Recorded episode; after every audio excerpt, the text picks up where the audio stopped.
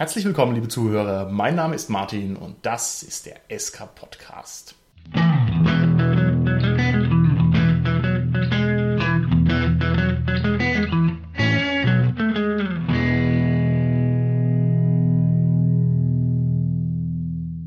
Mir heute im Studio sind meine lieben Gäste, der Robert, die Sarah und der Holger. Hi, hier ist der Robert. Hallo, hier ist die Sarah. Ja, hallo, der Holger hier. Und unser heutiges Thema ist Futurismus oder die Zukunft oder Science Fiction. Das heißt, alles, was sich so in der Zukunft abspielt.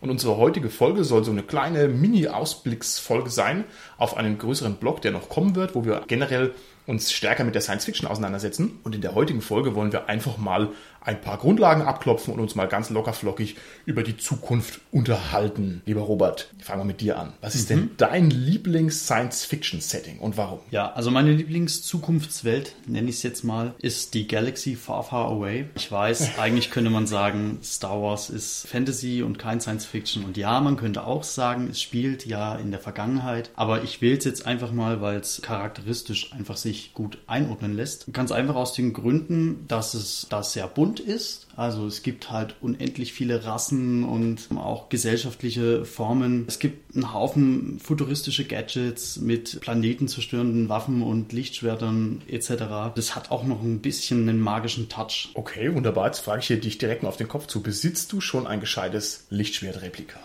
Nein. Lieber Robert, ich frage dich das jetzt seit langer Zeit, ungefähr alle Vierteljahr. Du solltest mal ja. raushören, dass ich eigentlich von dir erwarte, dass du mal ein gescheites Lichtschwertreplika hast. Gibt's denn da schon überhaupt gescheite? Da gibt's gescheite, die kosten nur verdammt viel Geld. Aber du kannst mir gern von diesem Geld, was du durch den Podcast einnimmst, mir ein Replika hm, okay. schenken. Aber dann doch kein Replika, sondern noch ein echtes, oder? Ja. Dann will ich aber auch ein Lichtschwerte für alle. okay, okay, okay, okay. Alles klar. Sarah, was ist denn deine Lieblingszukunftswelt? Also mir gefallen am besten die Welten, die so Endzeit-Charakter haben, wie beispielsweise die Fallout-Welt oder das Setting von Deadlands Hell on Earth. Weil die was ganz Besonderes haben, dadurch, dass man diesen Survival-Charakter hat. Man muss überleben im Wasteland mit all den schrecklichen Gefahren und Monster, die entstanden sind durch die Atombomben und ähnliches. Das, finde ich, hat seinen eigenen Reiz. Wieso findest du das reizvoller, als früh ordentlich seinen Kaffee zu trinken und dann schön auf seine Arbeit zu gehen? Was reizt dich jetzt an dieser Endzeit? Weil es genau das Gegenteil ist. wie komme ich an meinen Kaffee ran oder an meine Twinkies oder wie heißen sie? Die Sarah steht auf Schmerzen. Okay, ich glaube es halt auch. Holger, wie schaut es denn bei dir aus? Was ist denn deine Lieblings-Science-Fiction-Welt? Ich habe sehr, sehr viele, aber eine meiner liebsten ist was eher Unbekannteres. Das ist das Known Space-Universum von Larry Niven. Da gibt es relativ viele Bücher. Das Bekanntere ist die Ringwelt und das reizt mich, weil das so ein bisschen in Richtung Hard Sci-Fi geht. Also es gibt halt keine super Technologien, beziehungsweise wenn es die gibt, dann werden die trotzdem immer noch physikalisch korrekt erklärt oder zumindest soweit das denn mit unserem Wissen möglich ist. Und es gibt auch extrem viele sehr verschiedene Aliens, also auch ganz viel nicht-humanoides, die sich auch ganz anders verhalten. Also wenn ich es jetzt richtig verstanden habe, dann heißt Hard Science Fiction, dass sozusagen die ganze Technologie sauber erklärbar ist. Kann man das so sagen? Ja, und auch so die Evolution von Aliens wird quasi korrekt erklärt. Also dass zum Beispiel, dass sich auf einem Planeten mit hoher Schwerkraft halt kleinere, muskulösere Wesen entwickeln. Okay, also du erklärst mir das jetzt hier wie ein schöner Fanboy, aber da möchte ich doch direkt fragen, wenn sozusagen die Technik der Zukunft minutiös erklärbar ist, warum wird die nicht gebaut und warum ist sie nicht da? Weil die Theorie in der Physik meistens sehr viel weiter ist als die Machbarkeit in der Ingenieurskunst. Oder es ist einfach zu teuer. Ach, herrje, herje, herje. Da müssen wir vielleicht unser Podcast-Geld mal gut anlegen. Ne? Da können wir ja einiges am Aktienkurs bewirken. Okay. Und jetzt sag doch mal, was ist denn dein Lieblingssetting? Also ich habe ein bisschen drüber nachgedacht. Hm, es ist schwierig. Ich würde mich entscheiden für das Zukunftssetting aus Per Anhalter durch die Galaxis. Schön. Und zwar einfach deshalb, weil es einfach die doofste Zukunftswelt aller Zeiten ist und gleichzeitig aber auch, die ist ja auch auf ihre Art auch total intelligent. Und ich bin also ein Stalker von dem Douglas Adams. Ich habe alle Sekundärbücher gekauft, die man da sinnvollerweise kaufen kann und kenne also die ganze Produktionsgeschichte und so weiter, weil ich das so cool finde. Ja, und das ist halt, also mich spricht das an, diese Mischung aus Albernheit und, und der Kosmos und so weiter, das finde ich sehr schön. Ich hätte so gern so einen Babelfisch. das, stimmt. das stimmt, ja, da gibt es eine Menge schöne Sachen. Generell ist es so, dass da bei Anhalter durch die Galaxis auch irgendwie alle Science-Fiction-Tropen aufgegriffen werden. Also die Roboterifizierung und dann natürlich wieder total dämlich. Also der depressive Superroboter und dann keine Ahnung, die bösen Aliens, die halt böse Bürokraten sind und so. Also hat schön alles durch den Kakao gezogen. Okay, dann hätte ich gerne von euch als nächstes gewusst, welche Science-Fiction-Settings würdet ihr denn gerne im Rollenspiel bespielen, was aber noch aussteht, was ihr also noch nicht gemacht habt. Robert, wie schaut's da bei dir aus? Also sehr gern würde ich mal ein Rollenspiel bespielen, was in der Welt von Battlestar Galactica spielt. Ganz einfach aus den Gründen, da es sehr ungewöhnlich ist. Die Menschheit ist limitiert auf nur noch wenige 10.000 Wesen und alles spielt sich so in einem Mikrokosmos einer Flotte ab. Also man hat halt verschiedene Raumschiffe, die man dann irgendwie anfliegen kann und da kann man dort irgendwie Detektivabenteuer zum Beispiel bespielen oder Kämpfersachen, also dass man halt irgendwie ein Schiff befreien muss etc. Ich muss sagen, ich kann mir das irgendwie gar nicht so recht vorstellen, weil diese Serie, die ist so abgeschlossen in sich, die Storyline, dass man dann in diesem System spielt, wo man doch die Geheimnisse schon kennt. Gibt es dann irgendwie einen alternativen Handlungsstrang? Oder gibt es dazu überhaupt ein System? Vielleicht ist das der Grund, warum es keins gibt, oder zumindest kenne ich keins. Aber ich finde einfach die Prämisse an sich cool. Oder auch der Gedanke mit den Zylonen irgendwie. Die Battlestar Galactica Welt oder das Battlestar Galactica Universum finde ich auch super stark und ich könnte es mir auch ehrlich gesagt gut vorstellen, denn das Brettspiel ist ja nun kein Rollenspiel in dem Sinn, aber ich finde, das schmeckt schon so ein bisschen rein, dieses Ja. Zusammenarbeiten, ne, dieses gemeinsam Arbeiten gegen den Feind und da möchte ich dir also zustimmen, der Exodus der Menschheit, dass alles so auf einer Karte ist, das ist halt auch einfach ein echt cooles Setting. Das gefällt mir auch sehr. Vielleicht ist es auch nur für einen One-Shot oder so überhaupt tauglich. Gorps oder so ermöglicht es ja bestimmt, dass man so ein Setting bespielt. Also ich habe im Prinzip zwei Systeme, die ich gerne nochmal anspielen würde. Das eine steht bei mir schon im Regal, und zwar ist das Gamma Slayers. Nach unseren Dungeon Slayers Episoden fehlt das ja im Prinzip noch in der Reihe. Und dann hätte ich noch was, was eher so zum Western-Plot noch dazugehört, und das wäre das Firefly-Universum, also das Firefly-Rollenspiel. Was reizt dich denn an dem Firefly-Universum? Wieso gefällt dir das so gut? Eben weil das so eine einzigartige Kombination ist. Also ich mag diesen Stil in der Serie so gerne, die Cowboy-Hüter im, Ra im Ja, Raumschiff. ja, ja. Das ist so verrückt. Das würde ich wirklich gerne mal Ja, auch dass man halt hier Nordstaaten gegen Südstaaten halt im Universum spielt, das ist auch irgendwie herrlich dämlich. Also okay, kann ich gut nachvollziehen. Wie schaut's bei dir aus, Holger? Ja, ich habe auch zwei Systeme. Das vorhin schon erwähnte Known Space. Es ist zwar limitiert in der Größe, was da alles an Planeten gibt, aber da gibt es trotzdem relativ viel. Also man kann da schon auch ein Abenteuer spielen. Es gibt halt auch viele Bücher dazu, viele Grundlagen. Aber es Das gibt heißt, du hast bisher nur die Bücher gelesen und Ja. noch nicht angespielt. Also es gibt meines Wissens ein GURPS-Modul dafür, aber habe ich noch nicht angespielt. Und das andere wäre Waterworld, würde mich mal reizen. Aber das ist halt auch so dieses, ja gut, weil es weil es halt Mad Max ist im Endeffekt. Ja, aber Waterworld Auf ist schon, ist schon auch echt cool. Also das war auch ein Film, der mich ganz schön umgehauen hat als junger Bursch damals. Das stimmt schon, das ist schon echt sehr reizvoll. Aber da muss ich auch fragen, wie sieht da das Rollenspiel aus? Was könnte man da machen? Zahlreiche Du bist, Konflikte. halt, du, du bist halt, genau, der einsame Wanderer oder du bist halt Teil der Piraten. Das gibt schon ein paar. Super Rollenspiel, einsamer Wanderer auf dem Schiff. Solo- ist ein Solo-Abenteuer. Ja, okay, also ich sag mal, da kann man dran arbeiten. Aber Aber du hast recht, es gibt ja da auch diese Wasserbasen, sage ich mal, die könnte man ja dann als Outposts nehmen und dann. es ging ja auch gerade nur ums. Setting. also ich meine, dass diese Wasserbasis, diese geniale Burg, dass die bei den Dreharbeiten, glaube ich, dreimal abgestoffen ist oder sowas und dass die ernsthafte Probleme hatten, den Film fertig zu machen, weil dann immer beim ersten Lüftchen ist es halt total untergegangen, das ganze Ding, glaube ich sofort. Das ist ja auch eine Riesenkonstruktion. Das war noch die gute alte Zeit, liebe Generation Smartphone, wo die Kulissen wirklich noch gebaut worden sind. Ja, Da war nicht- nix, Bluescreen. Da wurden die Stunts noch mit Menschen durchgeführt ne? und Richtig. nicht animiert. Echt, das ist die Wahrheit. Ja. Deswegen war es auch damals der teuerste Film aller Zeiten. Tatsächlich. Zu dem Zeitpunkt, ja. Ja, und der Kevin Costner hat ganz schön wenig Haare gehabt. Da weiß ich auch noch, dass da viel drüber geredet worden ist, dass also dieses nasse Wasser und das etwas schüttere Haar also eine ungünstige Kombination war für einen Fernsehstar. Okay, okay, Und wie okay. sieht's bei dir aus, Martin? Bei mir ist es so, ich kann es gar nicht auf eine Welt festlegen, aber ich würde gern mal ein Rollenspiel spielen, wo ich ein eigenes Raumschiff hätte. Da hätte ich halt voll Bock drauf. Aber das habe ich halt noch nie gespielt. Ich weiß nicht, was da gibt. Traveler, glaube ich, oder die Rogue Trader ist doch, ich, auch Raumschiff basiert. Aber da hätte Genau, ich ja. echt Bock drauf, mir mal so mein eigenes Raumschiff auszudenken und rumzuheizen und da rumzuschrauben oder weiter zu erweitern und sowas. Ich glaube, das würde mich schon sehr reizen. Das kannst du aber auch im Star Wars-System super umsetzen. Ja? Also da hast du dann auch eher das kleinere Raumschiff, wo du auch zu zweit eben drin fliegen kannst. Wenn du an Rogue Trader denkst, hast du dann eine ganze Crew mit 10.000 Mann oder was. Okay. Das ist schon eine andere Dimension. Das ist dann eher die kleine Stadt auf Okay. dem Schiff. Okay, okay. Ja, das muss ich mir direkt auf alle Fälle auch mal angucken. Das klingt auch immer sehr interessant. Gehen wir mal ins Negative. Welche Science-Fiction-Settings oder welche Science-Fiction-Elemente gefallen euch denn im Gegenzug gar nicht und warum nicht? Also wenn ich mal so überlege, gefallen mir die Systeme mit Fantasy-Elementen eigentlich nicht. Okay. Beispielsweise Shadowrun ist da ein ganz guter Vertreter dafür, weil dort gibt es ja die Magie Mhm, noch in seiner Form und es gibt Drachen in meinem Kopf. Ich kriege das einfach nicht zusammen. Ich hätte gerne entweder Technologie Mhm, oder Magie. Ich brauche das nicht in einem Setting. Das ist schon wieder irgendwie so.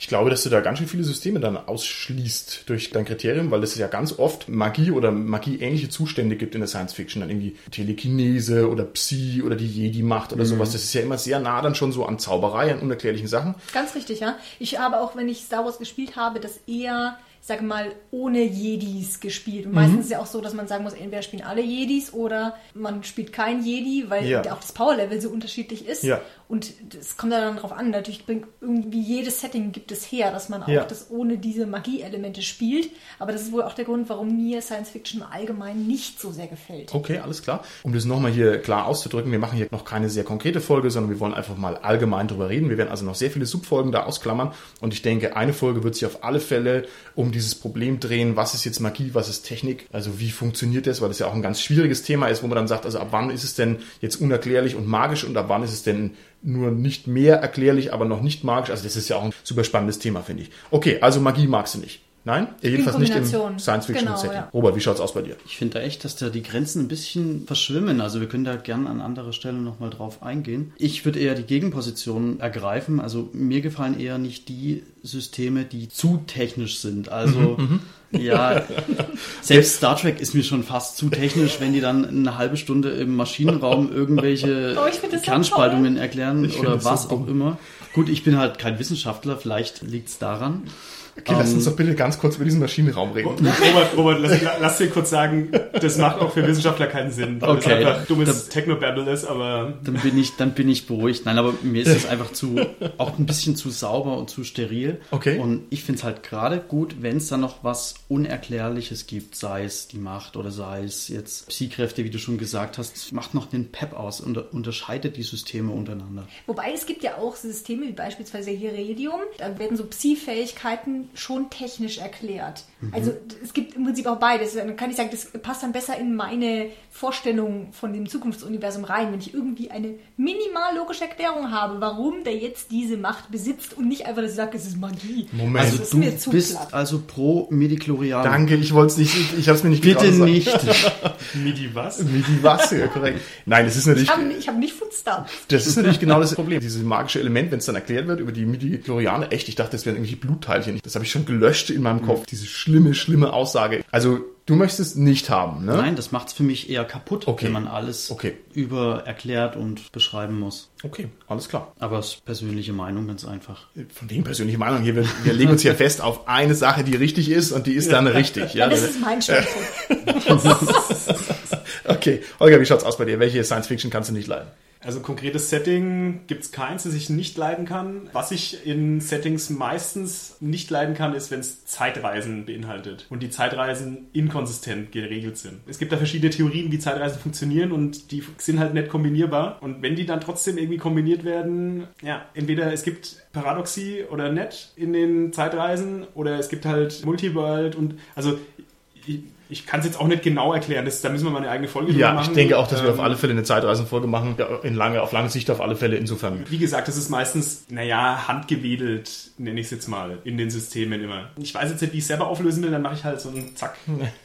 Aber Martin, die Folge haben wir doch schon gedreht. in Oh, der wait, nein, verdammt. okay, okay. Ich denke auch, die Folge wird sich dann anbieten für eine Menge Zeitreise-Gags. Bis zur Unhörbarkeit der Folge. Also da legen wir uns jetzt schon drauf fest, das wird unser Ziel sein, dass die Folge nicht mit normalem geistigen Zustand zu hören ist. Ich mag Science-Fiction-Settings nicht, die so übertrieben gritty sind. Mir fällt da als allererstes Warhammer 40k ein. Das ist ein tolles Setting. Es auch gerne. Ich will auch dagegen erstmal grundsätzlich nichts sagen. Ich meine nur, dass sich das sehr schnell abnutzt. Also ich finde, man ist sehr schnell an dem Punkt, wo man dann also halt weiß, okay, alles ist immer ganz, ganz, ganz schlimm und es ist halt interessant, aber es ist nur eine begrenzte Zeit interessant. Das wäre also mein Problem mit diesen Sachen. Science Fiction neigt Dazu, dass es sich da eben sehr entfaltet. Gerade die Dystopien sind sehr ausgefeilt. Da gibt es viele Sachen und das nervt mich persönlich schnell, wenn ich ehrlich bin. Würdest du sagen, dass du eher Freund von Utopien bist als Ja, der. also weil du jetzt hier gerade ein bisschen über Star Trek gespöttelt hast, das finde ich eigentlich gerade mal sympathisch. Also ich habe schon so viele Dystopien gesehen, wie schlimm die Zukunft ist. Ich mag es eigentlich dann, wenn es halt mal ein bisschen nett ist. Ja, Das ist aber auch das Schöne beim Thema Sci-Fi, dass es so unglaublich facettenreich ist. Ja, Also, ja, dass wirklich jeder was findet nach seinem Geschmack. Ja, auf alle Fälle. Ich denke, dann gehen wir mal ein bisschen weiter im Text und versuchen mal diesen Begriff der Science Fiction ein bisschen zu fassen. Wann ist denn ein Setting überhaupt ein Zukunftssetting?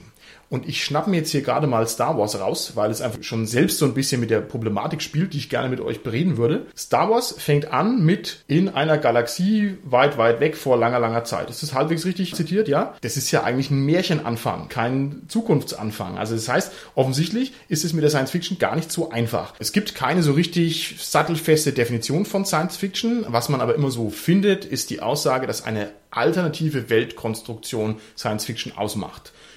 Ich finde, es ist eine bescheuerte Definition, denn alternativ ist alles. Da könnte ich auch sagen, Herr der Ringe ist auch alternativ, aber wir würden uns wahrscheinlich einig sein, das ist keine Science Fiction.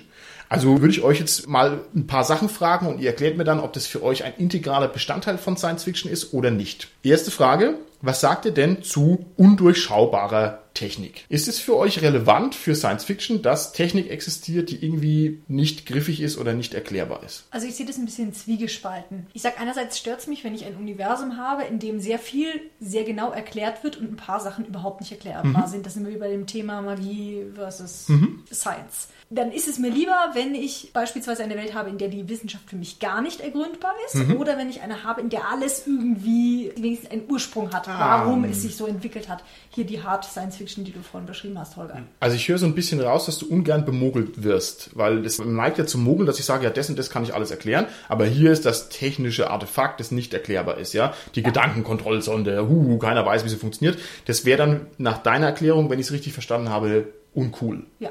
Ist es für dich ein Science-Fiction-Kriterium? Muss undurchschaubare Technik existieren, damit Science-Fiction ist, ja oder nein? Ich würde sagen, undurchschaubar nicht, aber es muss auf jeden Fall Technik geben, die unserer Zeit voraus ist. Okay. Die bestimmte Sachen ermöglicht, die in der heutigen Welt nicht funktionieren. Mhm. Es ist mir egal, ob die häufig vorkommen, ob die jeder hat oder nicht, ob das schwer zugänglich ist, das ist für mich nicht so relevant, sondern Okay. es muss eher die Gegebenheit dazu da sein, dass man so ein bisschen noch das Gefühl hat, man kann überrascht werden. Okay, alles klar. Wie schaut's bei dir aus, Robert? Was ist mit undurchschaubarer Technik? Ich nehme an, du weißt, wie ein Lichtschwert funktioniert. Ja, offiziell wird's nie erklärt. Also es ist alles, ist alles. Ist es für dich wichtig? Sagst du, es ist dann Science Fiction, wenn ich Technik drin habe, wie zum Beispiel ein Lichtschwert? Wir setzen jetzt einfach mal, du wüsstest nicht, wie es funktioniert. Ja, dann kann ich damit leben und finde ich es auch legitim. Ich beziehe ja eh die Seite, dass ich überrascht werden will und dass ich nicht alles erklärt haben möchte. Insofern würde ich ganz klar mit Ja antworten. Also ich sehe das ähnlich wie die Sarah. Entweder habe ich alles ein Mysterium oder es ist alles irgendwie in der Welt selber erklärt. Und das mit diesem alles ist ein Mysterium kann man so auch auffassen, dass man sagt, ähm, alle Technologie, die existiert, die wichtig ist, also zum Beispiel mit Lichtgeschwindigkeit reisen, beamen und so weiter und so weiter, wurde nicht mehr vom Menschen entwickelt, sondern von einer künstlichen Intelligenz, die schlauer ist als der Mensch und das entwickeln kann, aber der Mensch kann es nicht mehr verstehen, weil es über seinem Intelligenzlevel liegt. Das ist okay. Das ist auch so ein Aspekt von Hard Sci-Fi, dass es dann, ne, also irgendwie die Singularität gibt. Das gibt halt irgendwann die KI, die alles weitere entwickelt und der Mensch ist eigentlich abgelöst. Okay. Er existiert halt in der Welt weiter. Oder es ist wirklich einfach nur unsere jetzige Technik 100 Jahre in die Zukunft gedacht, aber realistisch in die Zukunft gedacht. Also natürlich kann man das nie so richtig voraussehen, aber man kann sagen, okay, wenn ich im Sonnensystem hin und her reisen will, es gibt halt für uns machbar nichts Schnelleres als ein Fusionsantrieb aktuell. Das ist halt so und dann gibt es halt. Das ist das höchste Level, ja. Und dann würde das sozusagen für dich auch reichen. Du bräuchtest dann nicht den Unwahrscheinlichkeitsantrieb aus Per Anhalter durch die Galaxie, sondern würdest sagen, das Nee. ist für dich trotzdem Science Fiction, auch wenn es nur in Anführungszeichen Fusionsantrieb gibt, ja? Ja. Okay, alles klar. Also ich finde zum Beispiel, das ist bei Warhammer 40k ganz schön gelöst, weil dort ist das Wissen über die Technologie verloren gegangen. Und es gibt zwar noch Maschinen, die dazu in der Lage sind, andere Technik herzustellen, diese Standardtechnologiekonstrukte, aber die Menschen selber wissen nicht mehr, wie man sie handhabt. Man hat dann einen Glauben daran entwickelt, an den Maschinengott. Und glaubt, dass wenn man ihn huldigt, dass er dann die Maschinen ganz hält. Ne? So wie wir den Podcast-Gott huldigen. Ja, und wir hoffen dann, dass hier die Technik einigermaßen funktioniert. Also für mich ist es kein Kriterium, muss ich sagen. Ich kann mir auch ein Science-Fiction-Setting vorstellen, ein glaubwürdiges, wo sich die Technik überhaupt nicht weiterentwickelt. Wir bleiben auf demselben Level, aber es gibt halt kein Erdöl mehr, als Beispiel jetzt. Und dann gehe ich 300 Jahre in die Zukunft, alles ist gleich und es gibt halt kein Öl mehr, finde ich, ist für mich vollwertige Science-Fiction. Muss ich keine Lichtschwerter haben und gar nichts. Und auf der anderen Seite verstehe ich nicht, wie mein Plasmabildschirm funktioniert. Also ich lebe jetzt schon in einer Science-Fiction-haften Zukunft, wo ich halt wirklich keine Ahnung habe, warum da ein Bild erscheint. Also ja, ich bin wie so ein armer Maschinenknecht. Aber wenn du dich damit beschäftigen würdest, könntest du es verstehen. Aber wieso ist das so wichtig für euch? Ich verstehe einfach die Herangehensweise nicht, weil ihr habt ja gesagt, entweder konsequent gar nichts wird erklärt oder, also du sagtest das, Sarah, oder alles ist erklärbar. Und in dem Moment, wenn nichts erklärbar ist, dann ist es für mich Fantasy. Also da setze ich wiederum Okay. eine andere Definition an. Aber okay. Aber extrem hochentwickelte Technologie ist doch sowieso ununterscheidbar von Magie. Das blöde Zitat. Ja, eigentlich. Das musst du unbedingt gebracht Ja, es muss, es muss gebracht werden. Da, oh, wei, oh, wei, oh, wei.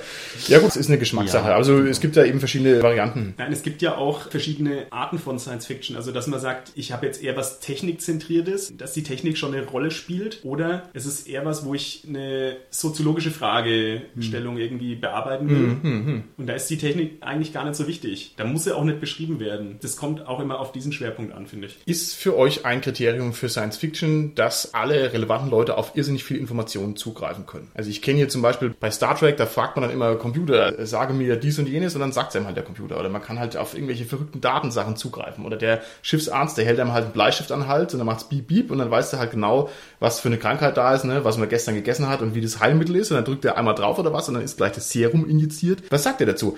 Ist es für euch ein Science-Fiction-Kriterium, dass sozusagen diese Beschränktheit der Informationen aufgelöst ist? Jeder weiß immer alles. Also ich würde schon sagen, dass das zu meiner Zukunftsvision gehört. Der Mensch hortet Wissen und das wird er auch sicherlich in der Zukunft weiter tun. Außer irgendein einschneidendes Erlebnis führt dazu, dass es nicht mehr so ist. Das könnte ich mir auch vorstellen. Also ich würde sagen, dass es nicht darauf ankommt, ob viel Wissen vorhanden ist oder nicht, aber in den meisten Zukunftsvisionen wird es vermutlich so sein. Und dann ist aber diese Wissensverwaltung ganz schwierig. Ne? Okay. Also auf was kann ich alles zugreifen? Ja, okay, okay, okay. Ich wollte eigentlich erst Nein sagen, aber dann habe ich mal rekapituliert, was ich so für Settings kenne und du hast komplett recht. Eigentlich in jedem Setting gibt es irgendwie allwissende Maschinen, sei das irgendein Raumschiff, was den Planeten scannt und sofort weiß man, was sich in der Atmosphäre für Gase äh, befinden und so weiter. Mir fällt einfach kein Gegenbeispiel ein, aber für mich wäre es persönlich nicht unbedingt notwendig. Gegenbeispiel? Mad Max. Gegenbeispiel Mad Max, richtig. Aber Mad Max Ist müssen wir natürlich aufpassen, dass wir das nicht überstrapazieren, weil es wahrscheinlich das Gegenbeispiel für alles ist und dann können wir auch sagen, es, es ist vielleicht gar keine Science Fiction, es ist irgendwie so Retro oder Rückfall oder was. Oder Also super interessante Fragestellung. Mir ist eingefallen bei dem neuen Star Wars Film, Spoiler. Nee, kein Spoiler. Nix Spoiler. Wir machen auch keine Spoilerwarnung hier beim SK Podcast. Wer den hier hört, der ist wie der Mad Max des Podcast-Hörens. Der nimmt einfach das Risiko frontal auf. Also kein Spoiler. Die suchen ja ein Kartenteil. Dieses Kartenteil ist der MacGuffin, darum geht's, wo also hier eine zentrale Person sich drauf befindet. Das heißt aber, die haben sozusagen die Galaxis nicht im Blick, sondern die müssen danach mühselig suchen. Was ja auch irgendwie verrückt ist. Ne? Das ist ja wie so eine alte Schatzkarte, da ist das X, aber Ja. wir sind ja in der Zukunft. Das heißt, die sehen die Galaxis, aber irgendwie doch nicht gut genug, dass sie alles wissen. Also eine verrückte Konstruktion irgendwie, ne? Also bei Star Wars kann man das vielleicht dahingehend erklären, dass die Jedi ja die Hüter des Wissens waren und durch die Vernichtung des Jedi-Ordens geht es quasi verloren, also auch die Galaxiekarte, also in sich komplett. Okay. Ich fand das auch ein bisschen. Also die sagen dann, hier, Stern, Naja. Sternzerstörer, Deswegen jetzt ist es ein Märchen. mal zwei Stunden in die Richtung und dann Ja. rechts, weil sie können halt nicht genauer... okay, Nein, also okay. ich, wie gesagt, ich fand den Aspekt auch ein bisschen scheiden in dem Film, aber Es ist halt ein Plot-Device. Ich kann es total verstehen, dass es da sein muss, aber es ist irgendwie schwer zu verstehen, ne? Na gut, okay. Wieso hat der böse Wolf Rotkäppchen im Wald gefunden? Hat er einen Navi dabei oder was? Ja, er Ist wusste ja, wo die Oma, er wusste ja, wo die Oma wohnt. Wir bleiben jetzt hier bei Science Fiction, jetzt äh, keine Ahnung. Okay, gehen wir noch ein paar andere Sachen durch. Ist es für euch ein relevantes Kriterium für Science Fiction, dass man auf andere Welten Zugriff hat? Ja oder nein? Mit anderen Welten meinst du andere Planeten? Ich werde jetzt großzügig. Im ursprünglichen Sinne meine ich das so. Der Mond, die Venus, Alpha Centauri liegt in meiner Reichweite. Ist es für euch eine relevante Sache für Science Fiction? Also ich würde sagen, für viele Science-Fiction-Systeme schon. Da geht es dann auch darum, dass ich irgendwie Zugriff auf andere Rassen habe, Aliens. Auf andere Technologie vielleicht, auf Materialien, die es auf der Erde nicht geben kann, aber auf anderen Sternen geben könnte, die ich im Weltall abbauen kann oder was auch immer. Also finde ich, ist schon ein zentrales Element der Sci-Fi, braucht man aber auch nicht zwingend. Okay. Ich sehe es ähnlich, man braucht es nicht zwingend. Also mir fallen da spontan zum Beispiel Blade Runner oder so spielt ja auch nur auf der Erde.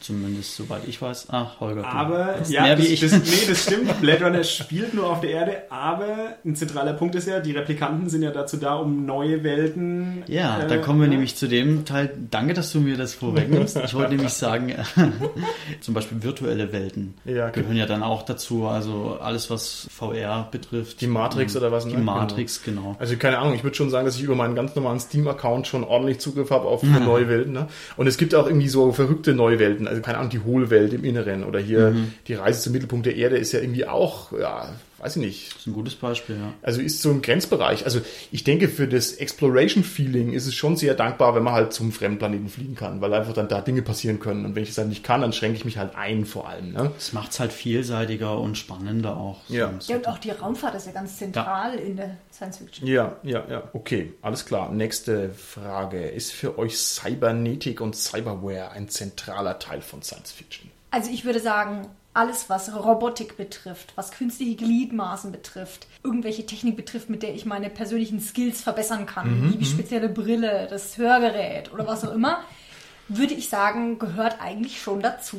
Aber ist es dann schon Science Fiction? Das ist die gemeine Frage. Ne? Also jetzt hier das Hüftgelenk, das neue von der Oma. Macht es die jetzt zum Cyborg? Ich weiß es nicht. Also irgendwie schon, Wenn ne? das Hüftgelenk den medizinischen Computer beinhält, der ihre Leistungsdaten überwacht, die medizinische Zugabe machen kann aus dem Hüftgelenk heraus, würde ich sagen, ja. Okay, aber wenn wir mal ganz ehrlich sind, also ein Hüftgelenk, wir lachen jetzt drüber, das ist schon eine krasse Sache, dass sowas funktioniert, ne? Also ich klopfe hier mal auf Podcast-Holz. Yeah, medizinischer Fortschritt, ne? Aber das ist ja nur der Anfang. Ich möchte natürlich meinen Battlesuit haben und meine Laser-Gatling-Gun, mit der ich halt jeden Tag zur Arbeit stapfen kann.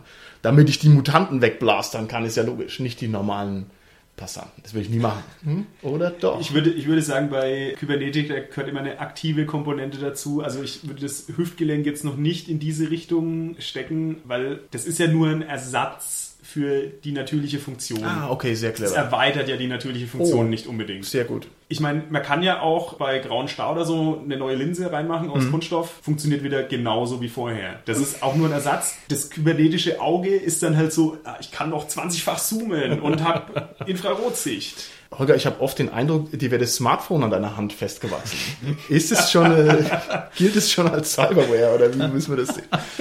Das hat eine aktive Komponente. Hm. Ja, und man kann sich doch mittlerweile auch RFID-Chips implantieren lassen. Sarah, warum würde ich sowas machen wollen, mir einen RFID-Chip Da implantieren kann lassen? ich meine Kantinenkarte in der Hand haben. Kann ich nie wieder vergessen. Ah, cool. Oder? Das Auto aufsperren, die Haustür aufsperren. Schlecht ist bloß, wenn dir jemand die Hand abschlägt, damit er dein Auto klauen kann. Nein, oh Gott.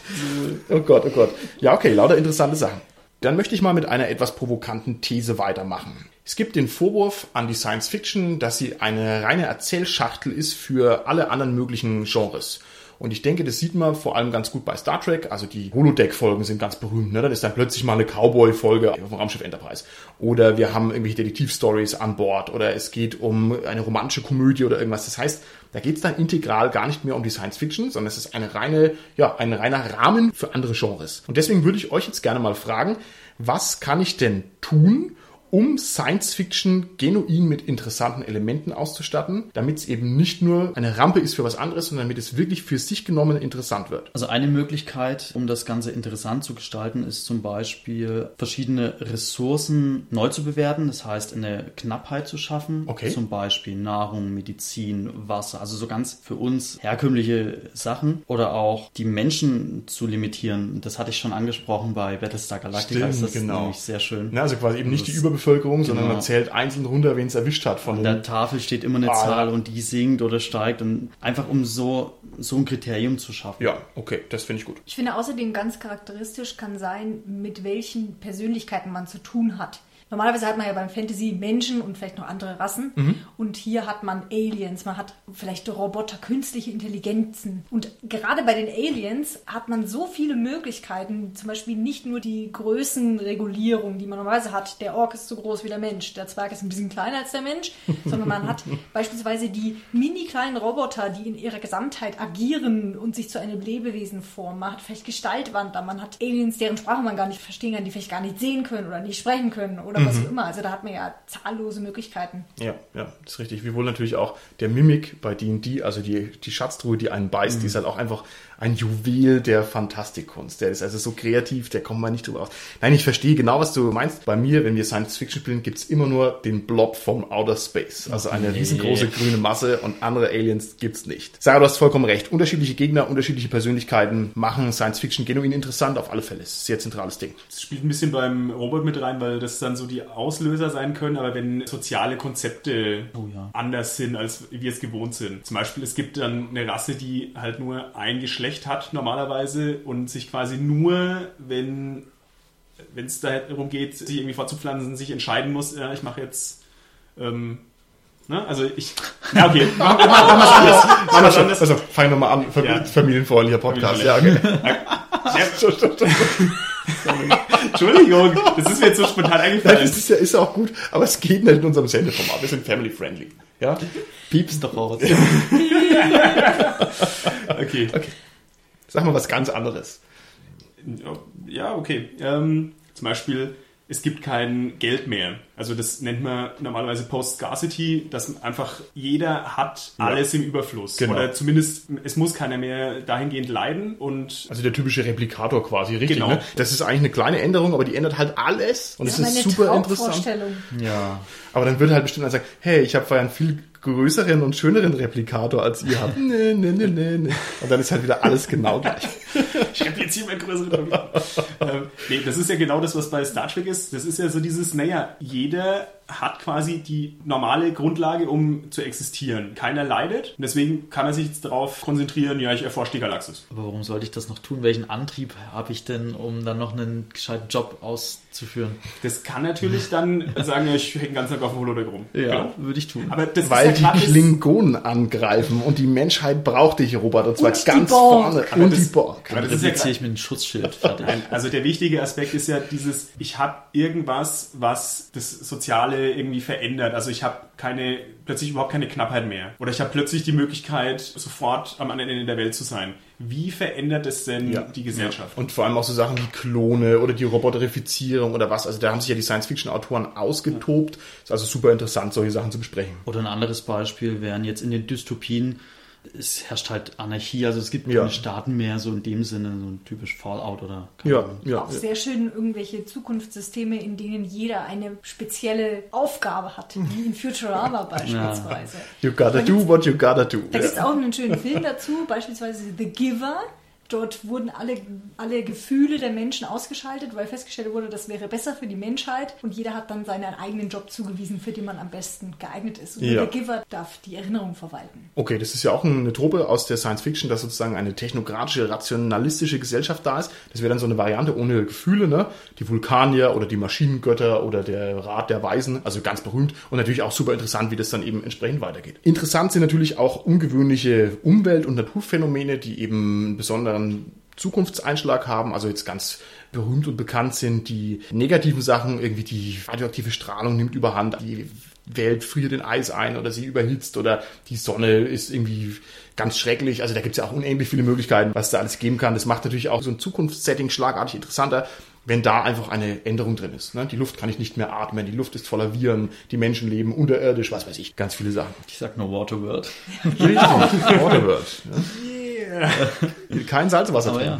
Da sind wir dann vor allem bei den Insight-Systemen, ne? Ja, genau, das ist auch super interessant. Da ziehen die ja auch ihren Reiz draus, in meinen Augen, Ja. zu einem ganz großen Teil. Okay, alles klar. Jetzt wollen wir vielleicht zum Ausklang noch ein bisschen in die Praxis gehen. Und wir werden also diverse Praxisfolgen noch aufnehmen und deswegen beschränken wir uns jetzt mal auf so ein paar ganz klare Grundkracher, mit denen man sich immer rumärgern muss oder die immer problematisch sind beim Rollenspielen im Bereich Science Fiction.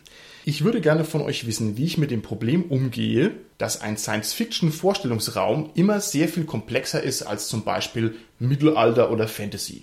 Und wie mache ich das denn jetzt im Spiel, wenn keiner so hundertprozentig genau weiß, wie es jetzt auf so einem Warhammer 40k Endzeit-Weltenschiff wirklich ausschaut? Wie gehe ich denn damit um? Also am besten ist natürlich, wenn ich mich als Spielleiter intensiv mit der Welt auseinandergesetzt habe, weil ich beispielsweise Romane gelesen habe oder ähnliches. Jetzt bei Warhammer geht es auch ganz gut mit dem Tabletop. Ja. Und mir genug Wissen angeeignet habe, um den Spielern die Welt adäquat zu beschreiben. Das bringt mir natürlich nochmal einen Vorteil, wenn die selber schon da Literatur gelesen haben. Mhm. Weil ansonsten wird es vielleicht auch schwierig oder sie nehmen es auf die leichte Schulter Ja. oder was auch immer.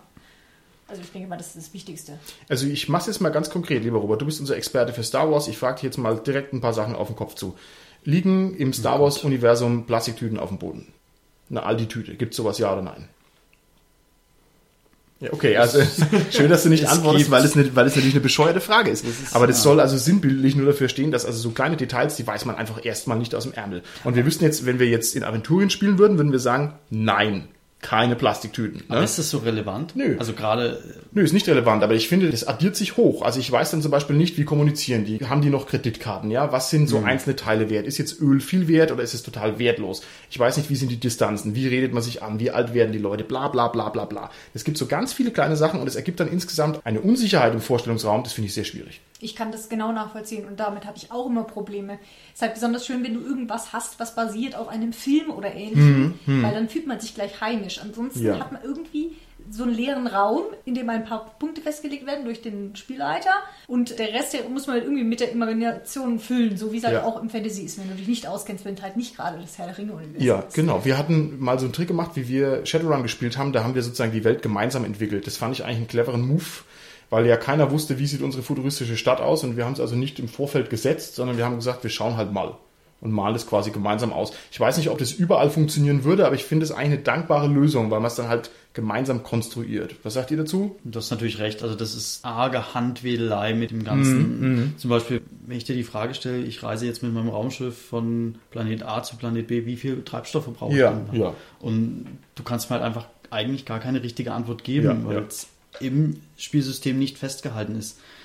Ist ganz schwierig. Entweder man einigt sich da wirklich darauf, dass man sagt, okay, der Spielleiter, was er festsetzt, ist jetzt so in der Welt Mhm. ab sofort verankert. Das halte ich persönlich für die beste Möglichkeit. Man braucht natürlich ordentlich Vertrauen dem Spielleiter gegenüber. absolut, ja. Wie immer. Aber ansonsten macht es einfach keinen Spaß, weil man nur am Diskutieren ist. Ja, das artet doch dann auch dahingehend aus, dass ich dann ein Kapitel über Kohlanbau habe.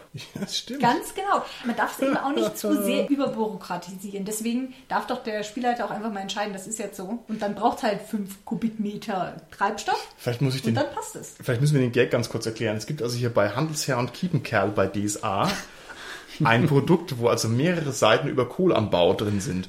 Und da ist es ist natürlich leicht jetzt darüber zu lachen, aber das ist ja eigentlich eine total interessante Frage, wie um alles in der Welt kann so ein Kapitel existieren? Also das hat ja schon seine Gründe und seine Impulse und sowas. Daher vielleicht nur mal, um das, um das zu erläutern. Also diese totale Überbeschreibung von irgendwelchen Sachen. Genau, also das ist ja ein wirklich irrelevantes Detail der Welt, das vielleicht für einen Promillesatz der Spieler interessant sein kann, aber also deswegen sage ich, so sowas im Science-Fiction-Setting, das muss einfach im Regelbuch stehen, die Raumschiffklasse verbraucht für die Strecke so und so viel Treibstoff, weil das ja ein relevanter Fakt ist, weil ich ja Treibstoff kaufen muss. Das ist ja so ein zentraler Aspekt. okay. Kohlanbau ist es halt nett. Aber wo Für den- fängst du an und wo hörst du auf? Also welche Rasse ist- verbraucht wie das ist viel natürlich Nahrung? richtig. Dann habe ich am besten ein System, in dem ich mir den Treibstoff einfach selber abzapfen kann. Da fliege ich auf den Mond, baue mir meinen Treibstoff ab. Ne? Dann ist es egal, wie viel ich gebraucht habe, nur weil der Tank leer ist.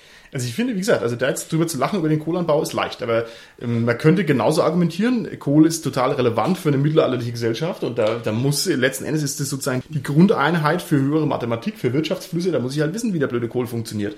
Also es ist bescheuert, ich weiß auch nicht. Klar, spätestens wenn ich meinen nächsten Charakter einen Bauer generiere, Martin, dann möchte ich wissen, wie man Kohl Ja, anbaut. genau. Und dann muss ich da auch auf Zack sein und dann sagen, okay, wir haben jetzt hier den dritten Peraine, dein Dinkel ist noch nicht reif.